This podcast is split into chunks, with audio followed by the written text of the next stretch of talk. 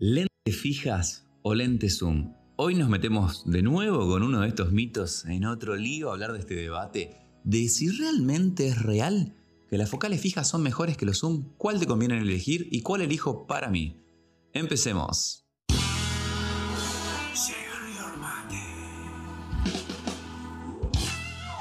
Muy buenas a todos, bienvenido, bienvenida al nuevo episodio de Share Your Mate. Como siempre, presente acá Gastón Enría. ¿Quién va a ser si no? Si soy el que habla acá en este podcast. y estamos en este episodio número 33 hablando de focales fijas. Vamos a estar abordando el mito acerca de lo que escuchamos. Como hay tantos otros, hoy nos vamos a meter en este de que se lee en todos lados, lo escuchamos cuando empezamos a aprender fotografía, cuando damos nuestros primeros pasos, de que las focales fijas son lo mejor de lo mejor, de que los lentes fijos son mucho mejor en calidad que los lentes zoom. ¿Es esto tan cierto? ¿Es tan real de que la diferencia se nota tanto y de que lo único que deberíamos comprar son lentes fijas porque los Zoom tienen mala calidad en comparación? Bueno, me meto con todo y con los botines de punto a hablar de este tema. Vas a ver por qué yo elijo, si ya leíste el título creo que tenés un spoiler de cuál es mi decisión a la hora de esto. Pero para aquellos que no les gusta estar tanto tiempo en los videos y que quieren ir rápido a la respuesta, se las voy a dar ahora. Creo que hay un gran problema a la hora de estar pensando y abordando esta temática de la calidad de los lentes a la hora de las focales fijas y los zoom, y te lo voy a resumir así. Los lentes zoom yo he utilizado de todo tipo. Cuando empecé, vamos a hablar un poquito de esto en el episodio, pero cuando empecé utilicé lentes eh, kit, lentes todoterreno, y después tenemos zoom de alta gama, ¿no es cierto? Los G-Master en el caso de Sony. Las focales zoom G-Master, las focales de alta gama, tienen una calidad increíble que nada tienen que enviarle a las focales fijas. Eso es algo que tenés que saberlo de antemano. Si vamos a hablar de calidad, porque se dice así la frase, las lentes fijas tienen más calidad que las lentes zoom. Si vamos a hablar de calidad, hay lentes zoom que tienen la misma calidad que una focal fija, quizá a un mayor costo obviamente, pero después tenemos lentes zoom de los que hay cuando uno inicia, de los todoterreno, que tienen una distancia focal muy, muy amplia, desde un gran angular hasta un super tele, o lentes zoom alternativos, más económicos o hasta los kit, que obviamente tienen peor calidad que una focal fija, que quizá vale menos que ese lente zoom. Entonces creo que ahí es donde está el gran problema. El problema de abordar esta temática desde la palabra calidad es que obviamente hay lentes zoom de excelente calidad a muchísimo precio, digamos a un precio elevado, para decirlo correctamente, y hay lentes zoom de mala calidad directamente o que no rinden las expectativas que uno quisiera y a veces son costosos. En cambio tenemos lentes fijos que desde un precio muy accesible tienen una excelente calidad, entonces por eso es como que se da a pensar. Yo he leído esto en algunos foros muy reconocidos de fotografía, Ustedes creo que ya se lo deben imaginar y lo deben presentir. Antes de cualquier episodio que hago es como que hago una mirada, una investigación, eh, veo qué hay dicho sobre el tema que elijo hablar, para no hacer más de lo mismo y para hablar desde otra vereda o para contarte desde mi experiencia otros puntos que creo que a veces se escapan en estos diálogos cuando se abordan desde eh, un panorama como muy a todo público, ¿no es cierto? Y he leído varios de los foros reconocidos que tenemos en fotografía diciendo de que un 24-70-28, que es un lente de altísima calidad, eh, es costosísimo, ¿no es cierto? Y si lo comparamos con un 50 milímetros 1.8, que nos vale directamente un 10% a veces de lo que vale el otro lente, vamos a tener una calidad increíble, más luminosa, un diafragma más abierto. Y creo que es un error gravísimo estar comparando ópticas alta gama zoom, como en el caso de un 2470 contra un 50 mm 1.8. Creo que nada tiene que hacer esa comparación y me parece errónea. Por eso creo que este tipo de cosas, este tipo de artículos, este tipo de frases se trasladan a veces de fotógrafos en fotógrafos o en una generación de fotógrafos que se dedicó a la docencia y transmitía de estos grandes foros este tipo de cosas y se da lugar a este mito de que las focales fijas son mejores que los zoom. Vamos ahora sí, ya la tenés la respuesta ahí. Bueno, obviamente te lo digo, hay focales fijas que son pésimas, que valen muy pero muy barato de marcas alternativas, quizá no de las oficiales que todos conocemos, no sé, el 50 de Nikon, de Canon, de Sony. Hay otras marcas que tienen versiones del 50 milímetros 1.8 que valen fracciones, a veces valen un tercio que lo que vale una de estas marcas, y son súper plasticosos, muy ruidosos, eh, no tienen tanta nitidez. Entonces, obvio que hay en los dos polos calidades buenas y calidades malas. Pero vamos a abordar este tema como se debe, por lo menos como yo creo que lo debemos abordar, para sacarte las dudas, para hablar realmente de si la calidad es realmente lo que tiene que definir, te anticipo que yo creo que no, y el por qué yo decido utilizar un tipo de lente versus el otro para mis contenidos. Para poder abordarte el tema de forma correcta, te voy a hacer un poquito de historia acerca de mi experiencia y el por qué terminé decidiéndome por utilizar focales fijas. Tampoco ya lo leíste en el título, así que no te voy a estar haciendo el misterio de al final te voy a revelar cuál es mi decisión ni nada por el estilo. Yo empecé trabajando con Nikon, una de 90, ya me, quizás si me seguís hace tiempo lo habrás escuchado. No sé si hay gente que está del otro lado que me conoce de mi época de usar Nikon. Si es así, abajo en los comentarios decime si me conocen de la, de la época de Craft, digamos, de, la otra marca que tenía anterior. Me lo hacen saber en los comentarios. E, es, lindo ver a personas que, que, se alegran del recorrido que uno ha tenido. Me ha pasado esto hace poquito en un congreso de cruzarme a varias personas, sobre todo de Argentina, que es donde más por ahí me pueden ubicar respecto a esto de esta marca y que me dijeron, te sigo desde la época de Craft, qué lindo verte crecer y demás. Eh, agradezco mucho el que se arrime y que me dice esas cosas que me comparte algo de lo que el podcast le genera. Eh, si estás ahí del otro lado, si hay gente que me conoce de esa época, abajo en los comentarios ahí, si estás en el video de YouTube me lo puedes decir, si no por Instagram me mandas un mensajito como para, para alegrarme ahí el, momento. Entonces vamos a ese Gastón que empezaba a estudiar fotografía en el año 2010 sin saber absolutamente nada. Yo eso que cuento siempre de que me llegó un lente por un lado y una cámara por otro, no es chiste, gente es realmente mi situación. Me llegó y no entendía por qué no venía todo armado, porque nunca en la vida había visto una reflex. Y en su momento dije, ¿qué me conviene comprarme? Tenía la opción de pedir el lente kit, que investigando y porque soy así como obsesivo con las cosas que me apasionan y me meto a ver, a ver, a ver, a ver, a ver, escuchaba que no era bueno, que el lente kit no valía la pena, algunos dicen que es el papeles y, y demás. Y dije, bueno, me la voy a jugar un poco más, ya que la cámara me la traían de afuera, en aquel momento traer cosas de afuera, eh, si alguien viajaba, te convenía muchísimo, por lo menos en el caso de Nikon, a lo que valían acá las cosas. Y decidí comprar el body por un lado y comprar el lente un 18-200, que era como decir, tengo un todo en uno, los famosos todoterreno, que para muchas personas del otro lado aplican y están buenos. Yo no es que me la voy a agarrar contra esos lentes, pero no los compraría nunca para mí, nunca. Y esto del 18200, ¿qué me permitía? Que a comparación de compañeros en la carrera que tenían el lente kit, en ese caso era el 1805, después Nikon empezó a sacar también el 1855 con otras cámaras, tenía casi 100 milímetros más para hacer zoom y desenfocar los fondos, que cuando uno empezaba era como, wow, eh, mirá Gastón como tiene el fondo súper, hiper borroso. Y lo lindo que le quedan las fotos porque cualquier cosa que hay de atrás se hace un paño de color que queda queda queda súper bueno. Pero cuando me sentaba en la compu y comparaba mis imágenes con las de mis compañeros, eh, veía como mi lente estaba buenísimo, todo lo que vos quieras, eh, mucho más desenfoque, tenía más capacidad de hacer zoom porque en esa época le sacabas a los pajaritos, a lo que sea, y estaba re cómodo para eso, pero no era nítido. No se veía la imagen tan enfocada como la del lente kit que te venía con la cámara. Y eso es algo que era re loco, porque era un lente que obviamente valía lo mismo que lo que valía la cámara. Eh, y sin embargo, en cuanto a calidad, que es a lo que se habla en internet de calidad, este lente era peor que el 1805. Ahí es donde empecé a, preguntarme realmente cómo era el camino y qué es lo que debía invertir y qué me tendría que comprar. Recuerdo que me compré el 5018, que creo que es el lente que en internet vamos a ver que todos los fotógrafos te dicen que necesitas tener uno. Coincido, creo que el 50 mm 1.8 es un lente que cuando te lo compras te enamorás y lo tenés quizá durante un año puesto la cámara sin usar otro, si es que venís de usar zoom o lentes de kit.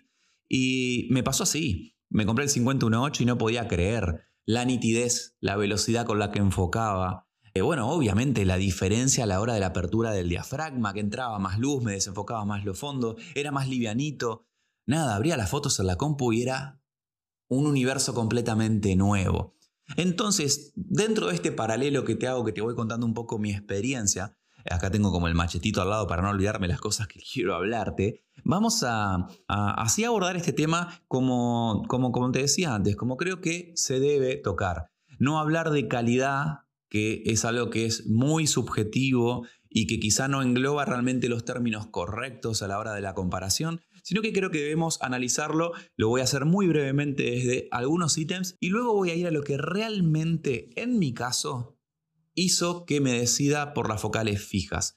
Si me conoces y escuchaste dando clases, hiciste un curso, quizás ya sabes una partecita de esto. Si no, la verdad que te invito a que te lo consideres y que lo pienses de una manera diferente. Primer ítem que tenemos que tener en cuenta si vamos a estar comparando lentes zoom con lentes fija es, obviamente, que el peso y el tamaño que son cosas muy, pero muy importantes. Esto también va de la mano de, eh, en el caso de los zoom, de los típicos lentes que cuando uno hace el zoom salen hacia afuera o todo el movimiento lo hacen interno. O sea, es como que de lentes podríamos estar haciendo 15 episodios. Pero el peso y el tamaño es algo que uno tiene que analizar a la hora de decidir si quiere lente zoom o si quiere lentes fijas.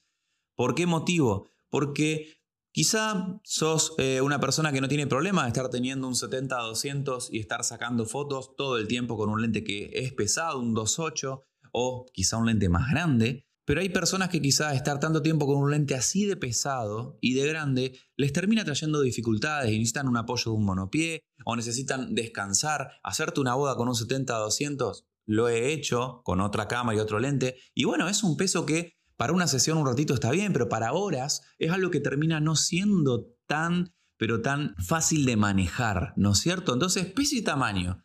Una puede ser por esto, cuestión nada más humana. Anda al gimnasio, yo le recomiendo eso. Empezá a hacer un poco de bíceps, calcular en internet, mira cuánto pesa el lente, listo, joya. Anda a tu casa, mancuernita de ese peso y entra antes de comprártelo a practicar para poder sostenerlo. Pero eh, a la hora de, si vamos a hablar en serio del peso y del tamaño, a la hora de estar haciendo street photography y querer pasar desapercibido, no llamar tanto la atención a la calle porque estás en lugares inseguros, a la hora de viajar y saber los que hemos tenido que viajar con equipos varias veces, de que un kilo, medio kilo en la mochila importa muchísimo. Un kilo menos en la mochila es una botella que te traes de souvenir de algún viaje, que si te llevaste un lente de hondo, si te llevaste un 70-200, eh, o si te llevaste, no sé, un 135-1.8, que te pesa mucho en la mano, te das cuenta de que quizá no era el lente correcto. A mí me pasó esto a nivel de experiencia cuando he viajado y he ido en el caso del mundo Nikon de nuevo, con las reflex, con todos los lentes encima porque iba a dar clases y también iba de viaje. Entonces te digo que estar caminando con la mochila con 12 kilos entre la notebook, los cargadores, las baterías, los cuerpos, los lentes, es algo que llegás después de la excursión y estás destruido. O llegás después del viaje y tienes que estar haciéndote masaje, tienes que estar descansando y no cargando peso porque te puede hasta lesionar. Entonces, hay un montón de cosas que hay que tener en consideración a la hora de por qué elegir una cosa o la otra. No elijas en base a calidad. Peso y tamaño son fundamentales. Si necesitas viajar liviano, quizá te conviene estar oyendo a un lente, que como te digo, no son de mis preferidos, pero un todoterreno para llevar ese solo y listo. O llevarte un lente de alta gama que te sea versátil. Si estás haciendo, eh, por ejemplo, eventos y quizá el 2470 es un lente que te va a cubrir un montón de cosas y listo, no necesitas otro. O quizás estás haciendo un estilo más de blogging, viajes y eso, te puedes llevar un 1635 y conformarte con, bueno, no tengo retratos con super zoom, o te llevas un fijo, eh, un teleobjetivo fijo que sea livianito y con eso te arreglas. Pero son cosas que son importantes tener en cuenta. Depende de tu estilo de contenido y lo que hagas, elegí fijos o zoom en base a eso. Segundo ítem, el precio, que es otra de las cosas por las cuales uno puede estar decidiendo ir por focales fijas o elegirse eh, zoom. Y esto es algo que es muy de estrategia, es muy de analizar eh, cómo trabajás, de, de ver qué es lo que vas a hacer hoy y lo que estás haciendo mañana. Y tiene que ver con decidir qué es lo que querés priorizar. Si hacer una inversión en lentes de alta gama y trabajar con ese lente para un montón de cosas, o comprar lentes fijos que te van a salir más económicos e ir escalando de a poco hacia los lentes de mayor alta gama en el caso de lo que son los fijos.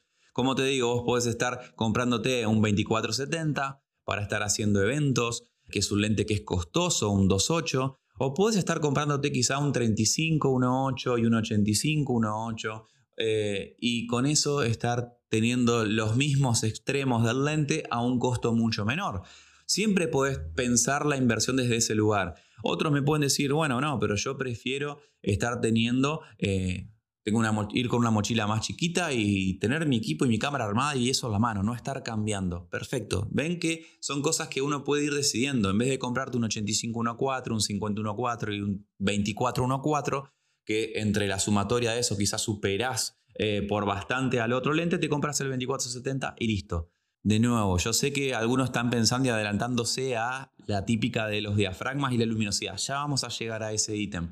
Pero es pensar realmente cuántas veces usas una cosa u otra y qué es lo que termina siendo más versátil y aplica mejor a tu trabajo. No agarren recetas de internet e intenten forzarlas a que funcionen con ustedes, analicen su forma de trabajar, lo que hacen en el día a día y tengan un equipo optimizado para eso. Hay personas que pueden trabajar con equipos mucho más chicos a nivel de inversión eh, y que de esa manera sería más rentable su negocio y más cómodo para movilizarse pero a veces están trabajando con equipos costosos, grandes. ¿Por qué? Y porque es lo que ven que otros usan.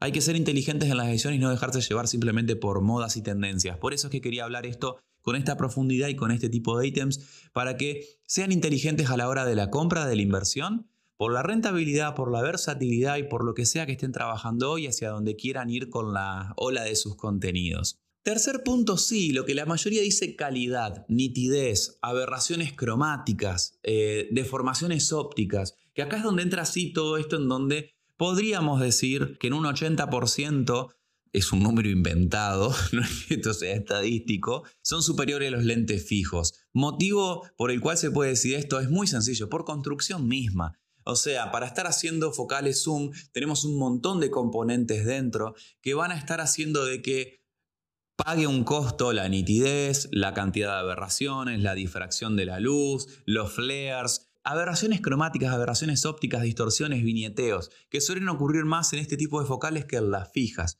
Esto es siempre así, Gastón, en su mayoría, por eso te doy ese porcentaje.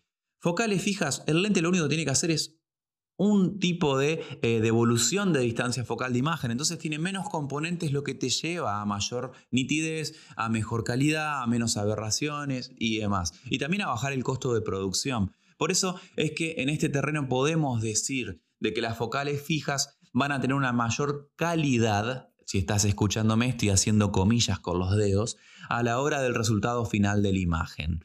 Ese es el error. Creo que se basan muchos en hablar de este punto y no tocar los demás que son a veces hasta más fundamentales. Obvio que la nitidez importa, obvio que la calidad de enfoque importa, de que eh, en este rango también de calidad se mete y se engloba mucho el hecho de que los focales fijas enfocan mucho más rápido que los lentes zoom y sí hay una mayor velocidad de enfoque que es algo importante, no en todas como te nombraba hoy, hay lentes ruidosos y lentos fijos para enfocar, que son más de plástico, pero por lo general sí tienen rendimientos mejores en, este tipo de, especificaciones. ¿Quiere decir esto de que los lentes zoom no son nítidos?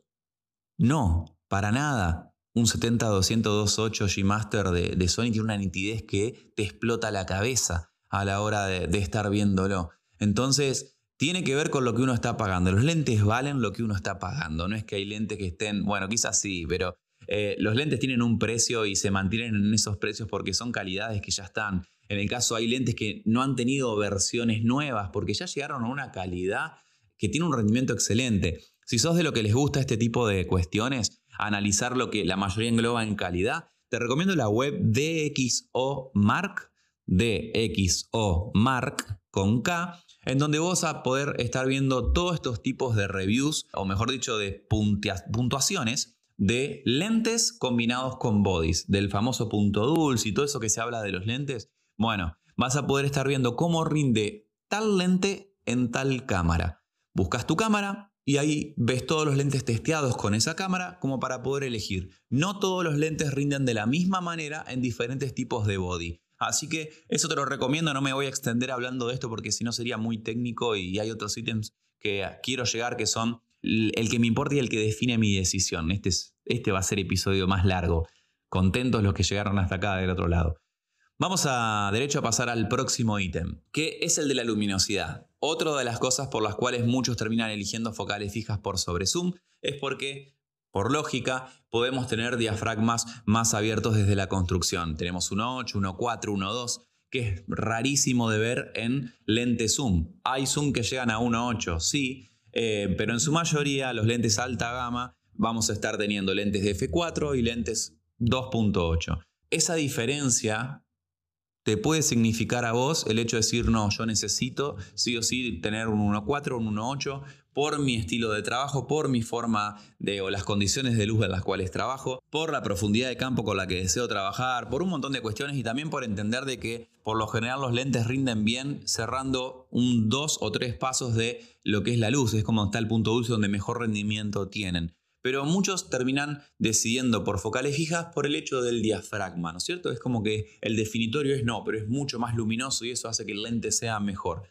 Como les decía, te lo hace mejor si lo que te interesa tener es mayor control de la profundidad de campo, o sea, una posibilidad de poder desenfocar un poco más. Sabe lo que lo puedes hacer a través del zoom también, no solamente con el diafragma, logramos profundidades de campos reducidas, y por sobre todas las cosas, para aquellos que están queriendo trabajar en situaciones de menor luz o que quieren tener ISOs más bajos, bueno, la luminosidad es otra de las cosas que uno puede tener en cuenta, pero no es tampoco por lo cual yo decido utilizar fijos frente a los zoom. Sí, lógico que queda más lindo, más importante, tengo lentes 1, 2, 1, 4, todo lo que quieras, pero es simplemente marketing y frase para, fotógrafos, digamos. No, no es, yo no elijo mis ópticas por el diafragma, no es algo que tenga tanto en valor a la hora de estar eligiendo.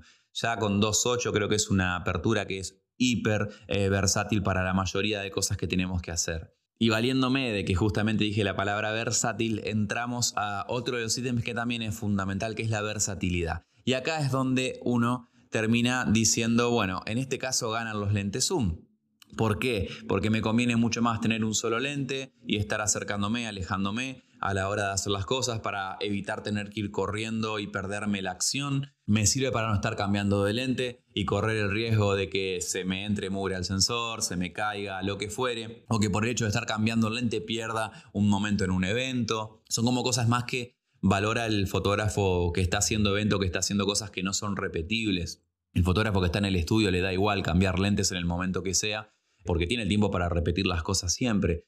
O quizá para el que está viajando y prefiere directamente estar teniendo un lente zoom para no estar llevando múltiples lentes y ir con una mochila más chica. O quizá el que hace newborn, que dice, no, ya veo que se me despierta el bebé mientras estoy cambiando los lentes y demoro, y quizá con un 2470 directamente puedo hacer una toma más ahí, acercarme y hacerle zoom a un detalle. Bueno, cada uno lo puede llegar a, pesar a la versatilidad y encontrarle una acción en lo que sea que haga. Si no, podríamos estar dando como infinidad de ejemplos.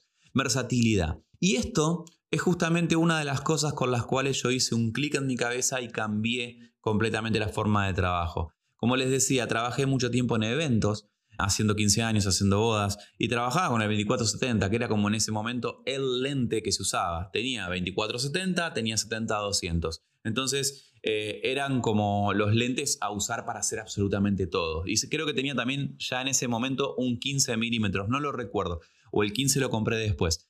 Pero entonces 24-70, 70-200. Y con eso hacía todo. Cambiaba el lente, hacía un par de cosas con el 70-200 de detalles, para comprimir planos y, y, hacer fotos como más creativas desde ese lado. Y después pasaba al 24-70 para hacer absolutamente todo. ¿Qué pasa? Empieza a haber una tendencia con muchísimos fotógrafos que se compraban el 35-1.4 Sigma Art, que era como el lente top, el que todos querían tener. Y yo decía, bueno, pero ¿por qué ir para ese lado? ¿Por qué sumarse para ahí? Yo ya tenía mi 50, como les conté, aparte de estos otros zoom.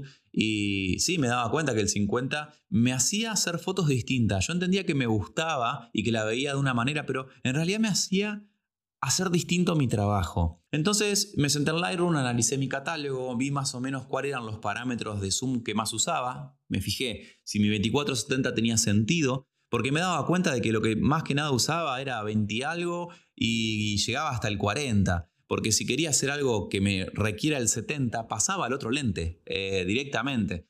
Entonces, analizando el catálogo veo que estaba en parámetros que me permitían vender mi 2470 y comprar ese 3514. Y lo hice.